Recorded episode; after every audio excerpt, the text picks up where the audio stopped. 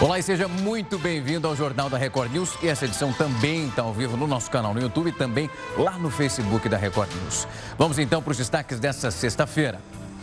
Programa do Ministério da Educação. O governo repassa 454 milhões de reais para apoiar a retomada das aulas. Um recorde na pandemia. A taxa de desemprego atinge 13,7 milhões de brasileiros. Transparência e segurança. A Lei Geral de Proteção de Dados começa a valer nesta sexta-feira. Monitorada. A Justiça do Rio manda a Flor de Lis usar uma tornozeleira eletrônica.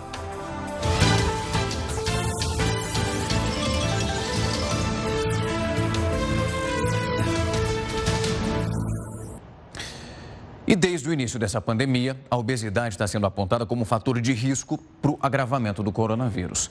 Mas os cientistas estão alertando que mesmo as pessoas com sobrepeso que não chegam a ser obesas podem apresentar mais problemas. O estudo apoiado pela Fundação de Amparo à Pesquisa do Estado de São Paulo revela que obesos correm um perigo elevado isso ocorre independentemente da idade, sexo, etnia ou então comorbidades como a hipertensão. Os cientistas descobriram ainda que o excesso de quilos na balança é um fator de risco para o agravamento da Covid-19 e também morte pela doença, tão importante quanto ser idoso. No estudo para identificar o motivo dos riscos, foram analisados dados de nove pesquisas com mais de 6.500 pacientes infectados pela Covid-19 na China, França, Espanha, Itália e nos Estados Unidos. Os dados são preocupantes. Foi revelado que 9,4% dos obesos internados na UTI morreram. E isso pode ter acontecido porque a obesidade é por si só uma inflamação crônica e que ocorre por causa do aumento excessivo de células adiposas. E tudo isso acaba desequilibrando a resposta inflamatória dos obesos. Outro fator que pode estar ligado aos graves riscos é que as pessoas acima do peso têm mais receptores de uma enzima considerada a porta de entrada para o coronavírus nas células. Além de desprotegidas, a defesa dos obesos também é enfraquecida. Com sobrepeso, o organismo produz menos proteínas que impedem a manifestação de bactérias. E dessa forma, acontece uma multiplicação do vírus. Sem contar que acredita-se que as células de gordura sejam um reservatório secreto para o vírus. O estudo também alerta para a função respiratória dos obesos. É comum que o tecido adiposo comprima o diafragma e aí impeça que os pulmões funcionem direito. O melhor a fazer é não descuidar da saúde. Não dá para descuidar. E a volta do público aos estádios brasileiros está mais próxima do que você está imaginando, viu? A Prefeitura do Rio de Janeiro, por exemplo, anunciou no início da noite a volta do público aos Jogos no Maracanã. De acordo com o prefeito Marcelo Crivella, essa primeira partida com torcida já tem data, vai ser no dia 4 de outubro, entre Flamengo e o Atlético Paranaense. Esse jogo vai ter a presença de 20 mil torcedores, o que representa um terço da capacidade total do estádio. Essa é uma das regras para a volta dos torcedores torcedores ao estádio. A prefeitura informou que essa abertura vai ser um teste para essa volta dos torcedores e aí para tudo ser feito com muita calma. As vendas desses ingressos para os jogos lá no Maraca, elas vão ser feitas pela internet para evitar, claro, a aglomeração. Voltar, mas como eu sempre falo aqui, voltar com muita calma e responsabilidade. O Ministério da Saúde afirmou que já foram repassados mais de 450 milhões de reais para a retomada segura das atividades escolares. O programa pretende ajudar a proporcionar os ambientes seguros para os alunos, mas também para os professores. Além desse repasse, o Ministério também desenvolveu um protocolo que tem 16 páginas para informar os alunos sobre essas normas de segurança que devem ser seguidas para evitar as contaminações ali, dentro do ambiente escolar. Entre as orientações estão o uso constante de máscara, cuidados ao tossir, espirrar, a higienização também do ambiente e o encaminhamento imediato dos alunos com sintomas. Vão direto aí para o atendimento médico para tirar todas as dúvidas. Não dá para ficar esperando. E os professores estão se reinventando para dar continuidade ao ofício durante essa pandemia. Você que tem filho deve saber muito bem disso. Criatividade é o que não está faltando agora. Chegou a melhor aula da semana, literatura. E vamos falar de realismo, né? E realismo no Brasil é Machado de Assis. Com as aulas suspensas para evitar a proliferação do vírus, os professores compartilham conteúdo online e têm o desafio de prender a atenção da turma. O contexto exigiu de muitos profissionais rearranjos e estratégias para tornar a disciplina, que exige leitura e concentração, mais interessante. Essa professora de literatura convida os alunos a recitarem poemas. A gente está fazendo projetos virtuais, né? Já, já estamos no segundo projeto para estimular os alunos a entrarem na plataforma. Em dinâmicas, a gente faz brincadeiras para eles participarem, para eles prestarem atenção. E a gente dá premiação, lanches que eles recebem em casa, né? uma pizza, um hambúrguer, um lanche, ou uma cesta de guloseimas, né?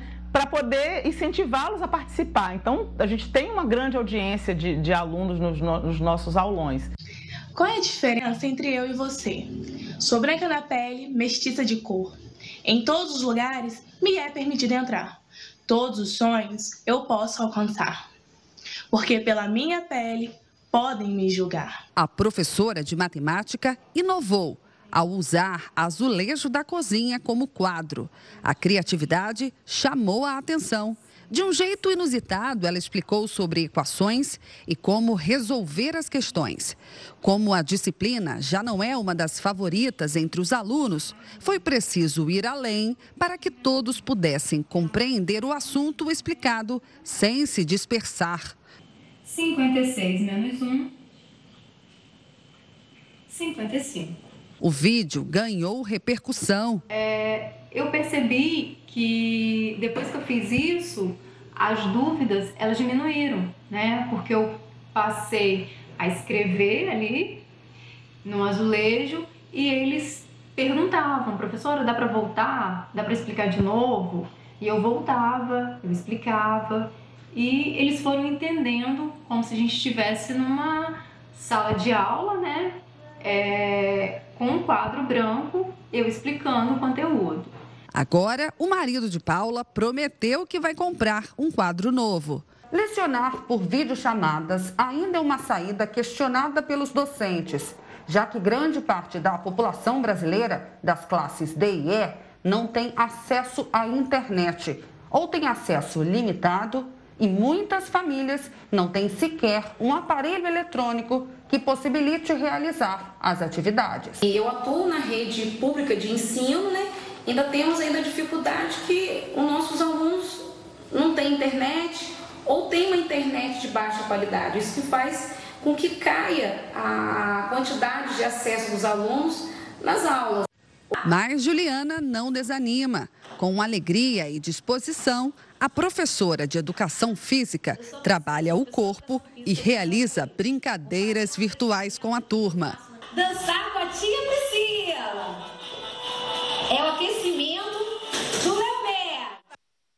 E ainda sobre esse assunto, São Paulo anuncia então o retorno das aulas presenciais do ensino médio das escolas públicas e também particulares por dia 7 de outubro. Já tem data marcada. Só que, claro, desde que os prefeitos autorizem. Já as aulas presenciais do ensino infantil fundamental só devem voltar no dia 3 de novembro, quase no finalzinho do ano. E de acordo com o plano de retomada, as escolas que optarem pela volta devem priorizar o retorno dos alunos do terceiro ano, que deveriam finalizar já o ensino médio agora. As demais redes podem definir quais séries vão priorizar nesse momento inicial. Um levantamento que foi feito pelo Semestre SP apontou que nove em cada dez universidades da capital paulista vão manter as aulas à distância. Essa decisão vem logo depois do prefeito de São Paulo, Bruno Covas, já ter liberado o retorno dessas aulas presenciais nas universidades já no dia 7 de outubro. Mas afinal, como que vai ficar esse retorno? Tem um protocolo para ser seguido? Eu vou conversar agora com o Solon Caldas, que é diretor executivo da Associação Brasileira Mantenedoras de Ensino Superior, para explicar isso e a gente conseguir entender. Solon, obrigado primeiro pelo tempo e a disponibilidade. Uma ótima noite para você. De fato, essas universidades vão voltar ou só ano que vem? Boa noite, Rafael. É um prazer poder estar falando aqui com vocês sobre esse assunto tão importante, a educação do nosso país. É, as aulas foram autorizadas né, agora no estado de São Paulo, é, mas as instituições elas têm uma autonomia universitária e dentro dessa autonomia elas fazem a sua programação, né, o seu planejamento de retorno. É certo que todas as instituições, Rafael, têm investido no protocolo de segurança definido para essa volta às aulas presenciais de forma a garantir o máximo de segurança possível para os alunos e para o corpo docente das instituições de ensino, é, de forma que não minimize o máximo né, o risco aí de contaminação por conta dessa volta às aulas. Solon, como você imagina, consegue vislumbrar esse protocolo que deve ser seguido a partir de agora? A gente já tem aquela noção básica ali, né? Por exemplo, uso de máscara, álcool gel e distanciamento. Vamos imaginar um aluno, por exemplo, que está lá em medicina, onde muitas vezes, naquele período mais avançado, ele precisa ter um contato, mesmo que for com o aluno ali, o outro colega, para fazer aqueles exames iniciais.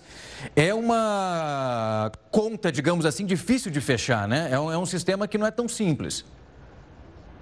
É, mas é, as instituições têm adotado o protocolo de sanitização e todas as recomendações sanitárias para que isso ocorra, né? sobretudo nesses momentos de aulas práticas. É, o distanciamento social faz com que não todos os alunos retornem às atividades presenciais, principalmente aqueles alunos que fazem parte do grupo de risco. As instituições de ensino, em geral, não só no estado de São Paulo, mas por todo o Brasil, elas estão autorizadas pelo Ministério da Educação a ministrar as aulas remotas até o final da pandemia, ou seja, até final de dezembro de 2020. Então, um dos protocolos é esse, né? É uma volta gradual, de forma que os alunos que podem frequentar a sala de aula, eles retornem retomem as suas atividades, enquanto aqueles alunos que não podem, sobretudo aqueles do grupo de risco, eles continuem assistindo às aulas remotas para que não tenha o semestre prejudicado.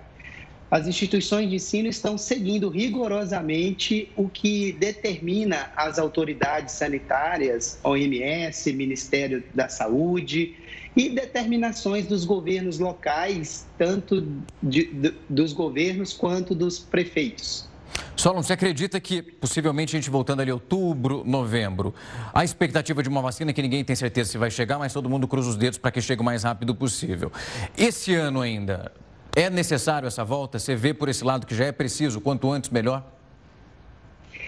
Essa pergunta sua, Rafael, é uma pergunta bem importante na medida em que várias atividades de vários setores da economia já retomaram a sua, o seu cotidiano, as suas atividades normais. E a educação tem ficado em segundo plano. Muitas atividades, sobretudo no ensino superior, elas necessitam da presencialidade, sobretudo nos cursos da área de saúde.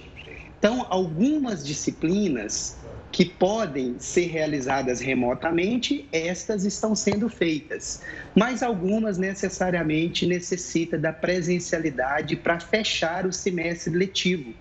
Então, é muito importante essa adesão de volta às aulas para que esses alunos não tenham um semestre letivo prejudicado nestas disciplinas que necessariamente exigem a presencialidade. Nós já temos exemplos em outros estados, por exemplo, na cidade de Manaus, já retomaram as aulas presenciais, tanto no ensino superior quanto na educação básica, desde o mês de julho. E não se tem registros de infecção da Covid por conta dessa volta às aulas. Então, isso é muito importante deixar claro né, para toda a sociedade a preocupação das instituições em manter esse protocolo de segurança para que os alunos possam ter segurança em retomar as suas atividades. É, você me perguntou se esse ano né, ainda faz sentido essa volta, e faz todo sentido. E faz sentido até porque é, os alunos precisam retomar a sua rotina acadêmica. As aulas remotas têm acontecido, mas as aulas presenciais precisam de fazer parte também do dia a dia dos estudantes, sobretudo aqueles que necessariamente cursam alguma disciplina que precisa da presencialidade. Sem dúvida, a gente fica torcendo para dar certo, Solano, o que a gente quer, uma retomada com muita responsabilidade, com muito cuidado, torcendo aí sempre para os melhores, as melhores retomadas nesse tempo, tanto para o aluno como também para o professor. Obrigado pelo tempo e a disponibilidade para tocar no assunto. A gente vai agora com a opinião do colunista Rodrigo Constantino. Você já deve ter visto muita gente por aí condenando a polarização excessiva na política, o tribalismo das redes sociais e a necessidade de maior tolerância e diversidade. Normalmente são os mesmos que se dizem acima da disputa ideológica, nem de esquerda nem de direita, certo? Pois bem, essa turma não ficou conhecida como isentões à toa. Quem começa com esse papinho de nem de esquerda nem de direita, 99,9% das vezes é de esquerda, pode apostar. E quando falam em maior diversidade e tolerância, podem estar seguros também de que isso não inclui a direita. Todo isentão, quando apertado, cai para o lado esquerdo. A deputada da Tabata Amaral, ícone dessa postura, escreveu um texto na Folha quando pediu para cessarem com ataques a, e o cancelamento a ela vindos da extrema esquerda, já que o gol estava do outro lado. Luciano Huck, outro ícone da turma, saiu em sua defesa e aplaudiu. Tabata, porém, foi novamente atacada, dessa vez por tentar dialogar com o ministro da Educação de Bolsonaro. E uma vez mais, a patota saiu em sua defesa. Deixem a Tabata em paz, gente. O oponente é outro, está cada vez mais forte e vai nos sufocar. A todos nós, acorda Brasil, escreveu Ilona Zabó, em mensagem que foi curtida por Priscila Cruz, da ONG Todos pela Educação. Ilona, não custa lembrar, é aquela que Sérgio Moro queria como conselheira do governo. Não devemos atiçar o tribalismo, adotar a divisão binária. E não somos nem de esquerda nem de direita. Mas parem de atacar a esquerdista pela esquerda ainda mais radical, pois todos temos que bater só em Bolsonaro. Não é fofo isso? Quem quer que peça paz e trégua a petistas, ao PSOL e à patrulha politicamente correta, em nome do inimigo comum, Jair Bolsonaro, pode falar o que quiser mas é de esquerda sim, e de uma esquerda radical. Quem acha que Bolsonaro é pior que Lula vive em outro planeta ou é socialista, não há escapatória. Enquanto isso, a presidente interina da Bolívia desistiu da candidatura porque Evo Morales aparece bem nas pesquisas. É senso de prioridade, foco no essencial, não fragmentar a base e impedir assim a volta do Foro de São Paulo, do comunismo. No Brasil, isentão prefere atacar o governo como se fosse pior ainda do que o PT. Para reflexão final, Macri não foi um liberal perfeito no seu governo, traiu em parte a plataforma de reformas. Apanhou de todo lado, da esquerda, claro, e dos liberais puristas. Pergunta: hoje a Argentina está melhor com a volta do Foro de São Paulo? E você costuma lidar com seus dados? Protege muito bem cada um deles? Pois fique sabendo que a Lei Geral de Proteção de Dados entrou em vigor nesta sexta-feira. O que, que vai mudar para os usuários nas redes sociais? Você vai ver no próximo bloco. Não sai daí.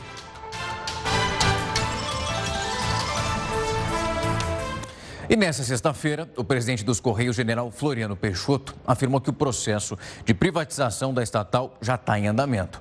Também nessa mesma semana, o ministro de Comunicações, Flávio Faria, citou uma lista de grandes companhias interessadas nesse negócio. E agora o Heródoto Barbeiro vai contar quais são elas, Heródoto. Uma ótima noite para você. Olá, Rafa. Você compraria uma empresa que dá prejuízo, que tem um déficit enorme? Ah, não, não teria essa coragem, não. Chega de prejuízo, dor de cabeça, não. Não. Você compraria uma empresa que tem um fundo de pensão, onde teve uma roubalheira danada e tem um monte de gente sendo processada porque pegou a grana dos funcionários? Tô fora, Heródoto, tô, saiu correndo. Pois é. Mas sabe o que chama a atenção aqui? É que essa empresa, Rafa, ela está sendo procurada por quatro grandes empresas que querem comprar essa empresa aí. Você já viu aí que a empresa, logicamente, são os Correios, né? Quem que quer comprar? O Magazine Luiza, Magalu, a Amazon que é uma empresa global, a DHL, que todo mundo conhece, e também o FedEx. Agora a pergunta é o seguinte: bom, se elas estão dando prejuízo, essas quatro grandes não vão colocar dinheiro lá para perder, obviamente. Tá? Elas sabem que elas vão ganhar dinheiro. Agora, isso significa o seguinte: significa, portanto, que o governo federal pode colocar à venda os correntes que ele está mostrando aí. Por que pode? Porque depende ainda de uma, de uma decisão do Congresso Nacional. Congresso Nacional autorizar, o governo federal pode vender e tem quatro grandes querendo ficar proprietárias do correio. Agora é o seguinte: tem uma coisa curiosa aqui, é que é uma oposição. Esse pessoal, pessoal que é dos sindicatos aí dos uh, trabalhadores do Correio, são absolutamente contra, acham que deve continuar estatal como ela, como ela está hoje. Mas o que também chama atenção é o seguinte, é que o Correio, ele perdeu aquela função que ele tinha no passado. No passado ele era quase que um símbolo nacional. Uh, era o orgulho dos países, carregava a carta. Ô, Rafael, você sabe o que é uma carta ou não? Não, vou ficar, quero saber. que vem dentro do envelope e bota envelope. É meio antiguinho isso aí, não é não, Heródoto? Estou mais acostumado com e-mail. Pois é, exatamente. Aliás, mano, eu não sei se você colecionava selo. Colecionou selo alguma vez na sua vida ou não? Isso eu tive. Isso eu tenho que confessar que eu já tive. Tá vendo? Estou sabendo que você é um filatelista. é provável até que você tenha aquele selo chamado olho de boi. Já ouviu falar nele ou não? Ah, não. Esse deve ser raríssimo, porque esse eu não tenho, não. Exatamente, é raríssimo. Você tocou bem, da época do Império Brasileiro. Mas de lá para cá as coisas mudaram. Você me falou, não, não sei o que é uma carta, porque todo mundo mexe com e-mail e mexe com o, o, o setor eletrônico. O que, que aconteceu? O Correio acabou se transformando numa, numa entregadora de pacote. Essas empresas que nós temos aqui estão ligadas à entrega de pacote. Estou brincando com a história do pacote, mas a verdade é que com o advento do comércio eletrônico, do e-commerce, logicamente você vê que uma quantidade imensa de coisas são compradas pela internet. E aí está a sede do Correio em São Paulo, uma das sedes do Correio em São Paulo, e, portanto, a discussão é essa. Então, se vai vender ou se não vai vender. Aliás, até gostaria de perguntar para as pessoas que nos acompanham, agora, Rafa, se deve ou não vender os Correios. Se ele perdeu ou não aquela função que ele tinha no passado. Aliás, um detalhe, viu, Rafa, que eu me lembrei. O Canadá já ameaçou acabar com o Correio e não vai ter nenhum Correio no Canadá. As entregas vão ser feitas pelas empresas privadas canadenses e internacionais. Vamos ver o que vai dar essa história. Como eu disse no comecinho, Rafa, isso depende agora do Congresso Nacional e a gente vai acompanhar porque é do interesse geral. Tudo bem? Tudo bem, novelinha longa. Vamos ali, ó, acompanhar capítulo por capítulo. Até daqui a pouco, Heródoto. Então é. E o Departamento de Comércio dos Estados Unidos anunciou que a partir de domingo o download daquele aplicativo de vídeos, o TikTok, e também o uso do aplicativo de mensagens, o WeChat, estão proibidos no país. O governo americano está alegando que esses aplicativos são ameaças à segurança do país e também à privacidade dos cidadãos. Quem já tem um instalado não vai ter nenhum problema, mas as atualizações vão ficar restritas, não vai ter jeito. 100 milhões de pessoas usam o TikTok nos Estados Unidos e também o WeChat é usado por aproximadamente 19 milhões de pessoas. É muita gente. Vamos saber também, é uma novela cumprida essa. Donald Trump não está nada feliz com esse aplicativo. E a Lei Geral de Proteção de Dados entrou em vigor nessa sexta-feira. O que, que vai mudar para os usuários nas redes sociais? O que, que as empresas podem fazer com o meu dado, com os seus? É preciso ficar atento. Eu vou agora bater um papo com o Bruno Bione, que é diretor, fundador da Data Privacy Brasil. E ele já está aqui para conversar e tirar essas dúvidas. Eu agradeço o tempo e a disponibilidade. Uma ótima noite para você. Eu ouvi uma vez que o brasileiro não tem esse costume de ficar muito atento aos dados. Essa lei vem para causar uma proteção um pouquinho maior? Sim, sem dúvida. Ela tem um efeito parecido com o que o Código de Defesa do Consumidor teve da década de 90, né? Então ela vai franquear uma mudança de cultura, né, das empresas, do próprio governo no cuidado da proteção de dados pessoais. Bruno, quem que vai fiscalizar isso? Eu lembro que é assim que houve essa discussão, tinha necessidade da criação de um órgão específico para aplicar a penalidade, caso necessária. Como que vai funcionar essa regulação? Quem vai fiscalizar? O próprio governo? A princípio, é, tem que ser criada a Autoridade Nacional de Proteção de Dados Pessoais, é, só que ela ainda não foi instalada. Se espera que isso seja feito o quanto antes. Inclusive, essa é uma questão é, para ontem e que o governo está atrasado com relação a isso. Então, para fazer ali pegar, é necessário sim também ter instituições que façam ela valer no dia a dia do cidadão. mas também a gente não pode só apostar na Autoridade Nacional de Proteção de Dados Pessoais. E é por isso que a própria lei ela referencia a importância de defensorias, Ministério Público e outras instituições que já atuam na defesa dos direitos dos cidadãos. Bruno, vamos falar porque também isso é tão importante para o pessoal de casa entender. Quando a gente fala dos nossos dados, as empresas conseguem utilizar quando a gente faz um cadastro, um aplicativo. Enfim, por que, que é importante manter esses dados seguros e aonde a gente costuma bobear e aí eles são utilizados para outra coisa? Enfim, hoje você é avaliado, julgado com base no que os seus dados dizem a respeito de você, né? Então, se você vai ter um crédito negado ou não, qual é a taxa de juros, se você vai conseguir ter, por exemplo, acesso ao auxílio emergencial em tempos de pandemia. Então, ele é quase como se fosse a sua identidade, né? o seu corpo é, eletrônico. Por isso que, nesse sentido, a gente tem que pensar é, nos nossos dados como uma representação nossa e que vão nos levar a lugares, inclusive, que a gente não imagina.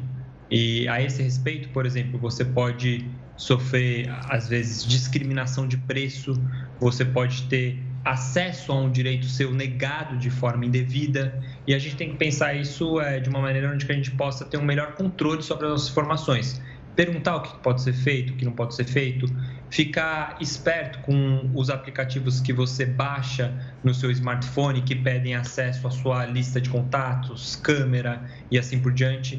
Então a gente tem que olhar como que ao nosso arredor vários e várias organizações estão cada vez mais atentas aos nossos dados e isso pode até mesmo se voltar contra nós no sentido negativo.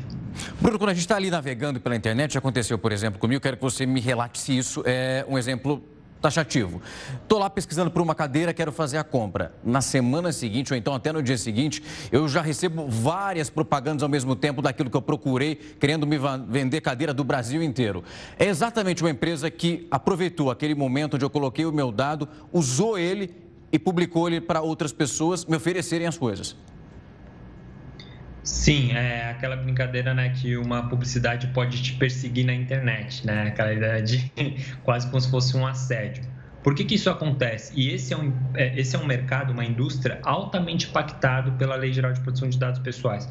Porque quando você acessa um determinado site, daquele seu jornal favorito, daquele seu e-commerce favorito, daquela sua livraria favorita, muitas vezes não é só ele que está te observando, mas são justamente terceiros que conseguem ter tentáculos sobre vários contextos, várias plataformas, vários ambientes que você visita ao longo da internet, né? Então isso muitas vezes não é claro é, para o cidadão e para a cidadã. Então uma das coisas que a Lei Geral de Proteção de Dados Pessoais traz é que isso seja transparente e que inclusive as pessoas possam fazer o exercício de direito de opt-out. Por exemplo, eu estou ok ou eu não estou ok e eu não quero que essa publicidade me persiga é, na internet dessa forma. Então, de novo, essa lei ela vai realmente mexer com as estruturas, né? No sentido de que as empresas, as organizações precisam se adequar e principalmente trabalhar com a ideia de uma transparência ativa e de outro lado com os titulares podendo retomar o controle sobre as suas informações, sobre aquilo que eu chamei do corpo eletrônico deles é, na internet, por exemplo. Bruno, ótimas informações. Muitíssimo obrigado pelo tempo e a disponibilidade. É importante esmiuçar esse assunto para quem está em casa entender a importância dessa lei que a gente tem a nosso favor agora e também ficar atento, não ficar bobeando ali, como você falou, até no aplicativo de celular. Mais uma vez, obrigado. A Justiça do Rio de Janeiro determinou que a deputada Flor Delis use uma tornozeleira eletrônica. O repórter Pedro Paulo Filho tem mais informações para a gente dessa história. Boa noite para você, Pedro. Oi, Rafael, boa noite para você, boa noite a todos. Olha, a deputada também fica proibida de sair de casa entre as 11 da noite e as 6 da manhã. A única exceção é para algum evento relativo ao mandato de parlamentar. Flor de é acusada de ser a mandante do assassinato do marido dela, o pastor Anderson do Carmo, em junho do ano passado. Essas medidas acataram um pedido do Ministério Público do Rio, formulado após uma testemunha do crime denunciar ter sofrido um atentado à bomba no início desse mês. O MP alega que a liberdade de Flor de Lis, sem vigilância, causa intranquilidades nas testemunhas. Em nota, a defesa da parlamentar informou que pretende recorrer dessa decisão. Rafael. Obrigado pelas informações, Pedro. E diante das resistências do perito, dos peritos, melhor dizendo, em retornar ao trabalho presencial nas agências do INSS, o governo publicou um edital de convocação para que servidores retomem os atendimentos de maneira imediata. Esse edital vale para 150 agências já liberadas pelo governo e aí traz como justificativa para essa convocatória o princípio da supremacia do interesse público sobre o particular. O órgão já havia disparado 480 notificações chamando os peritos dessas unidades para o retorno. E de acordo com o secretário especial de Previdência e Trabalho, o Bruno Leal, quem for convocado e não comparecer vai ter um desconto no salário. Só para você que está em casa entender um pouco essa história, os peritos dizem que as vistorias que foram feitas em muitas agências não condizem com a realidade. Eles reclamam aí do aparato para ter aquela proteção, desde o álcool gel até a utilização de pias. E diz que se não tiver correto, não vão voltar. E a taxa de. Epa, vamos lá. A taxa de desocupação da pandemia chegou a 14,3% na última semana de agosto. É o maior patamar desde maio. São 13 milhões e 700 mil pessoas sem trabalho. Essa alta acompanha o aumento de pessoas que estão buscando por emprego após uma retomada gradual da economia. São mais de um milhão de pessoas em busca de recolocação no país inteiro. É muita gente procurando serviço. Antes da pandemia já estava difícil, imagina agora. E as eleições municipais desse ano trazem algumas novidades e entre elas tem o fim das coligações entre os vereadores. Você vai saber exatamente tudo o que está acontecendo no próximo bloco. Não sai daí. A Justiça Federal condenou o Senai a pagar 26 milhões e 500 mil reais para desmatar uma área de preservação ambiental que fica em Bertioga, no litoral de São Paulo. E segundo essa denúncia, esse local foi completamente desmatado nos anos 90. Isso para a construção de uma colônia de férias. Por essa decisão, o Senai deverá também elaborar, implementar um plano de recuperação ambiental, isso em conjunto com as atuais proprietárias desse terreno. E as eleições municipais desse ano estão trazendo algumas novidades. Entre elas, tem o fim das coligações entre os vereadores. O HB agora já vai chegar aqui e explicar exatamente o que significa esse fim. Acabou, Heródoto, não vai ter mais.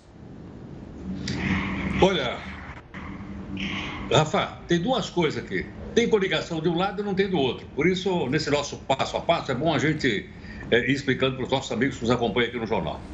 Onde é que tem coligação? Para prefeito. Para candidato a prefeito, tem coligação sim.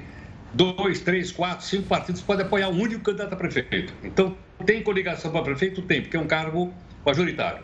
Agora, no cargo proporcional, que é o cargo de vereador, não tem mais. Tinha antes? Tinha. Acabou? Acabou. Então, não tem mais para vereador. Ou seja, cada partido político vai poder eh, eleger eh, vereadores dependendo da quantidade de votos que o partido tiver. Não se esqueça que tem que ter um consciente eleitoral para poder colocar o vereador lá. Então é muito importante isso, primeiro pelo seguinte: vai acabar com o puxador de voto. Isso aqui vai colocar também na berlida, Rafa, aqueles partidos de aluguel, que são verdadeiros balcões de negócio. Uma porção daqueles partidinhos vão desaparecer. No país nós temos mais de 30 partidos políticos funcionando e tem mais 30 na lista para entrar. Quer dizer, parece que partido político agora é coisa tão boa, é um, é um negócio tão bom como era sindicato antigamente, quando a gente tinha 17 mil sindicatos. O cara abriu um sindicato para poder faturar. Hoje parece que partido político vai nessa direção. Então vai mudar? Vai. É a primeira vez que acontece isso, de não ter voto proporcional para o, para, para o legislativo, para, para, no caso aqui, é vereador. Então isso é muito importante. Segunda coisa importante também que a gente tem que contar para o nosso pessoal. Como ele, o partido vai precisar de voto, ele também vai poder ter um verdadeiro laranjal. O laranjal aqui não é aquele laranjal de, de, distribuir grana que nem aconteceu no passado. O laranjal é o seguinte, ele bota um monte de cara lá que não tem a menor chance de ser eleito vereador, mas o cara com 500 votos, 600 votos, ele vai jogando voto na legenda. E o cacique lá na ponta acaba se elegendo. Então é bom a gente ficar também atento a isso porque, logicamente, nesse passo a passo, nossa preocupação aqui, única e exclusivamente, é constantania e uma pequena contribuição para a pessoa, como digo sempre aqui, Rafa, escolher o melhor candidato a prefeito e o melhor candidato a vereador, ok? Mas para isso a gente precisa ficar atento, senão a gente vai dar um cheque em branco para o cara e ele só vai aparecer daqui quatro anos, Rafa. É muito tempo ali, ó, no truque, atrás de truque. Até daqui a pouco, Heródoto. O Brasil registra 4.495.183 casos confirmados e 135.793 mortes pelo coronavírus. Só nas últimas 24 horas, são 858 óbitos e 39.797 novos casos da doença, de acordo com as informações que vêm direto do Ministério da Saúde. 3.789.139 pessoas já se recuperaram da doença aqui no Brasil. E um estudo publicado numa revista científica apontou que a falta da vitamina D pode aumentar o risco de contrair a Covid-19. Olha só como isso pode acontecer durante a reportagem. Logo no início da pandemia no Brasil, já corriam boatos nas redes sociais dizendo que a ingestão de vitamina D, através de suplementos ou então até mesmo com a exposição ao sol, seria uma forma de prevenir o coronavírus. Na época, as autoridades de saúde alertavam que não havia evidências científicas que sustentassem essa defesa do reforço da vitamina como uma medida de proteção contra a doença. Agora, um estudo feito por pesquisadores da Universidade de Medicina de Chicago, nos Estados Unidos, apontou que a deficiência nos níveis de vitamina D realmente podem aumentar o risco de contrair a Covid-19. Para chegar a essa conclusão, a equipe fez uma pesquisa retrospectiva, no qual analisou dados de 489 pessoas e apresentaram falta da vitamina. De acordo com os resultados, as pessoas com a deficiência de vitamina D que não receberam tratamento tiveram quase duas vezes mais chance de testar positivo para a doença. Isso em comparação com pacientes que tinham níveis suficientes da substância. Segundo os especialistas, a vitamina D é muito importante para a função do sistema imunológico. Ela já se mostrou capaz de reduzir o risco de várias infecções virais do trato respiratório e também apresenta uma melhora na saúde de outros órgãos do corpo. Os autores do estudo afirmam que, para comprovar suas descobertas, ainda é necessário realizar estudos experimentais para indicar se essa suplementação da vitamina D também pode reduzir o risco e a gravidade do coronavírus. E desde 2015, o mês de setembro ganha a visibilidade por causa da prevenção ao suicídio e também à depressão. São eventos, ações e também as atividades com o objetivo de mostrar a importância de discutir esse assunto. Esta estudante que prefere não se identificar passou dias de muita angústia. Logo após terminar o ensino médio, começou a ter ansiedade devido à pressão de escolher o curso que iria seguir. Comecei a perceber ansiosa. É... Eu começava a sair de sala porque começava a me sentir incomodada, com falta de ar. É... No passado, às vezes, tipo assim,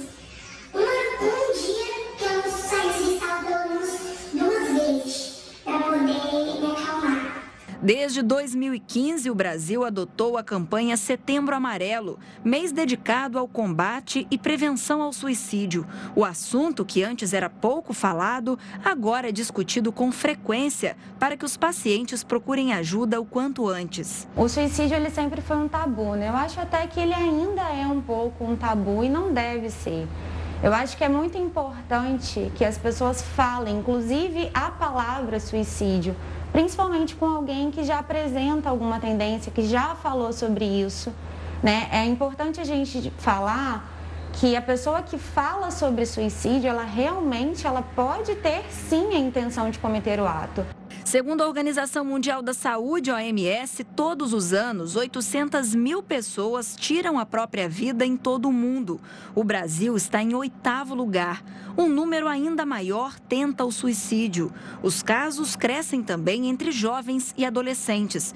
Essa é a segunda principal causa de morte entre pessoas de 15 a 29 anos. Para trabalhar o assunto com os alunos de forma mais intensa, esta escola estadual em Campos dos Goitacazes desenvolveu um projeto chamado JP Movimente. Foram feitas pesquisas com pessoas próximas aos estudantes sobre o tema e eles fizeram um perfil nas redes sociais para publicar os resultados e vídeos sobre o trabalho. Um projeto como esse é muito importante porque dinamiza o conteúdo programático e valoriza aquilo que o aluno tem de diferente a oferecer dentro do, do espaço escolar. Como a escola é um ambiente onde os alunos geralmente se comunicam com mais facilidade, é possível abordar esse assunto tão delicado e identificar sinais. Mesmo à distância, muitas vezes os professores conseguem perceber atitudes que a própria família não vê e que indicam que algo não vai bem. Porque a gente está sempre observando quem está interagindo na plataforma, quem está fazendo atividades, quem não está. E quando a gente percebe que tem alguém que não está, a gente avisa a orientação educacional e eles entram em contato com esses alunos. Transtornos como a ansiedade e a depressão podem ser causadores do suicídio. Por isso, cuidar da saúde mental é tão importante. Dentro da terapia, essa pessoa vai conseguir chegar nessas conclusões muito mais facilmente. E o telescópio espacial Hubble da NASA registrou uma nova imagem de Júpiter. Ficou curioso? Quer saber como ela é? Não sai daí que eu vou para o rápido intervalo e daqui a pouco estou de volta para te mostrar isso. A gente está de volta. Você lembra lá em que em 2011 o governo federal apresentou um projeto para construir um trem de alta velocidade?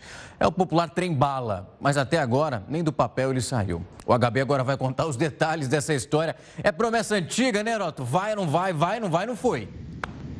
Muito antiga, realmente. Sabe de uma coisa, Rafael? Eu já viajei para o interior, São Paulo, Ribeirão Preto, Araraquara, de trem. Já foi de trem? Bala, não. Ele era aquela Maria Fumaça. Já valeu. Eu esperei assim, então agora vai ter, vai ter trem bala. Vamos ver então, Rafa, desde quando a gente está sonhando com esse trem? Quando é que ele deveria estar pronto? Vamos botar nossa telinha aí para a gente rapidamente. Olha lá. Cedão, fica tranquilo que na Copa do Mundo 2014 vai ter trem bala. Não teve. Não, não, não. Ficou para a Olimpíada de 2016. Também não está. Nós estamos já em 2020 e nada de trem bala, nenhum trenzinho por aí. Nada, absolutamente nada. Isso foi simplesmente é, uma promessa daquelas absolutamente furadas. Mas tem uma outra coisa importante ainda na outra telinha para a gente mostrar sobre o trem bala brasileiro. Se ele existisse, da onde ele ia? Ele iria de lugar nenhum para coisa nenhuma? Não. Ele iria do Rio de Janeiro para São Paulo e de São Paulo para Campinas, no interior de São Paulo. Esse seria aí.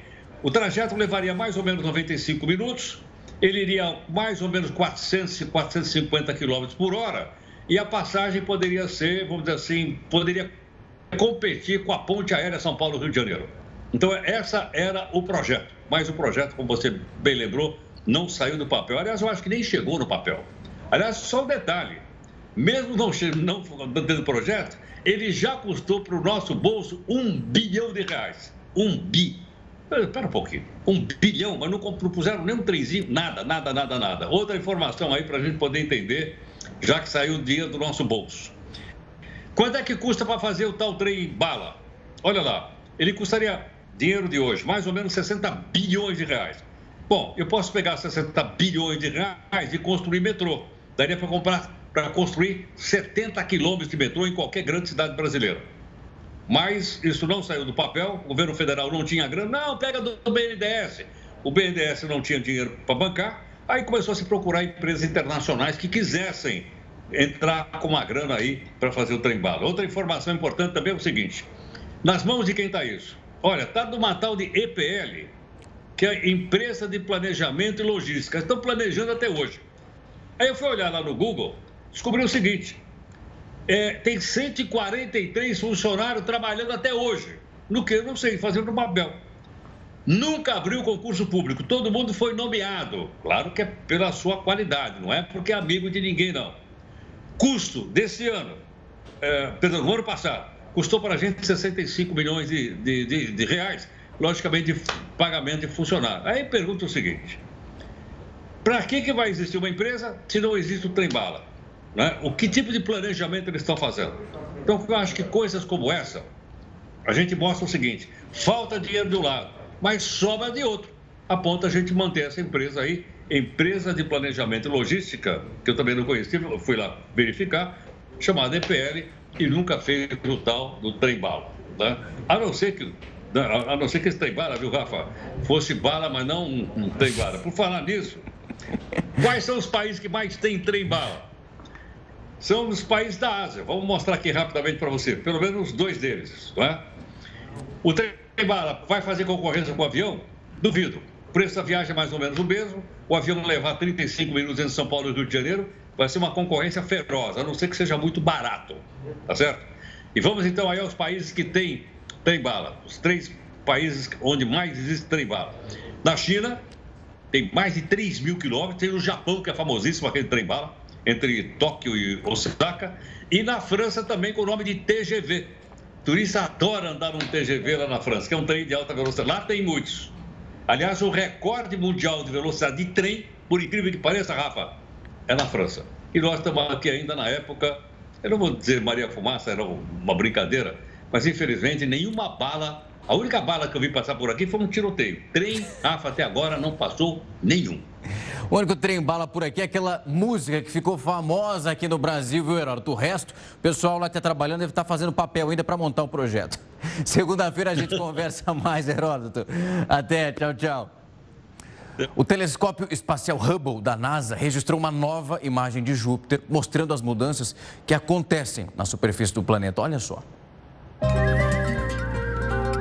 O cenário no planeta mostra que algumas coisas estão diferentes por lá, principalmente a mancha vermelha, que é considerada uma das maiores características de Júpiter, que é, na verdade, uma tempestade formada por vários redemoinhos.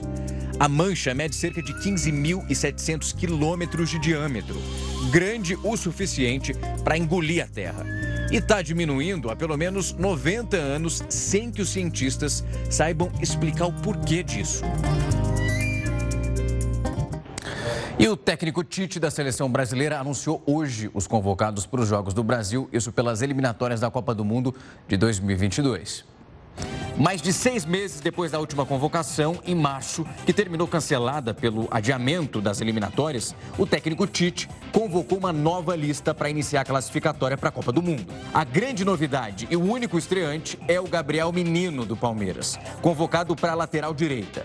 Os convocados são os goleiros Alisson, do Liverpool, Everton, do Palmeiras e Santos, do Atlético Paranaense. Os zagueiros são Thiago Silva, do Chelsea, Marquinhos, do Paris Saint-Germain, Felipe, Atlético de Madrid e Rodrigo Caio, do Flamengo. Para os laterais foram chamados Danilo, da Juventus, Gabriel Menino, do Palmeiras, Renan Lodi, do Atlético de Madrid e Alex Teles, do Porto. Os volantes convocados são Casimiro, do Real Madrid, Fabinho, do Liverpool, Bruno Guimarães, do Lyon e Douglas Luiz, do Aston Villa. Os meias são Everton Ribeiro, do Flamengo, Felipe Coutinho, do Barcelona, Neymar, do Paris Saint-Germain e Everton Cebolinha, do Benfica.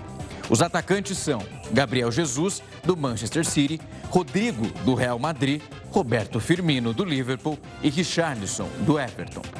E o Jornal da Record News vai ficando por aqui. Uma excelente sexta-feira para você, um ótimo final de semana. Logo na sequência chega ela, Viviane Barbosa, com o Hora News